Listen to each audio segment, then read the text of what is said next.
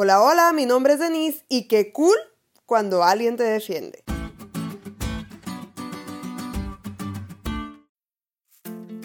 Primero de secundaria fue la época triste de mi vida. E imagina música cortavenas aquí. Había unas chicas que me hacían la vida de cuadritos. Una vez me trataron muy mal y mi prima, que estaba en tercero, fue y les dijo que conmigo no se metieran. No hicieron mucho caso, pero se sintió cool.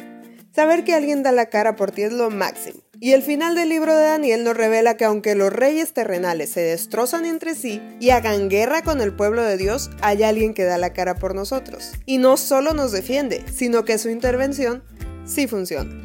Te tengo dos noticias, una buena y una mala. Y según un estudio que recientemente hice, el 90% de la población siempre pide oír la mala primero, así que te contaré la mala.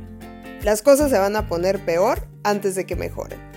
El escenario para los que deciden seguir a Dios y guardar sus mandamientos no es nada cool. Es más, será un tiempo de angustia cual nunca fue desde que hubo gente hasta entonces. En la última fase del gran conflicto, Satanás nos va a dar con todo y hará todo lo posible por desviarnos y destruirnos. Que si una ley en la que nos impida guardar el sábado, que si perseguirnos, que si ofrecernos riquezas mundanales, etc. Pero ¿qué crees? La buena es que no va a tener éxito. ¿Recuerdas a Miguel? Según Daniel 12, Miguel entra en escena y pelea por su pueblo. En lecciones anteriores vimos que Miguel es nada más y nada menos que Jesús. Pero se le identifica con ese nombre particularmente cuando hay un conflicto con el pueblo de Dios. Y es que en medio de esta gran batalla él pelea por nosotros.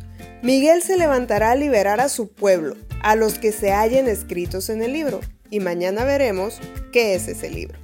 Miguel, además de levantarse para pelear por nosotros en este gran conflicto contra Satanás, da la cara por nosotros ante el Padre Celestial, y aunque nosotros hemos fallado terriblemente, Él dice, no veas el pecado de Denise, ve mi vida perfecta en su lugar, porque ella se escondió en mí. Por eso, el hecho de que Miguel se levante nos recuerda los aspectos militares y judiciales de su obra. En otras palabras, él está investido con el poder para derrotar a los enemigos de Dios y con la autoridad para representar al pueblo de Dios en el tribunal celestial. Después de esto, no vuelvas a decir que no puedes vencer la tentación, porque sí puedes, mientras dejes que Miguel pelee por ti. No vuelvas a decir que eres tan pecador que ya para qué buscas a Dios, porque sí puedes, mientras Miguel dé la cara por ti. Y no vuelvas a decir que no vale la pena ser cristiano, porque Miguel ya venció. ¿Te diste cuenta lo cool que estuvo la lección? No te olvides de leerla y compartir este podcast. Es todo por hoy, pero mañana tendremos otra oportunidad de estudiar juntos.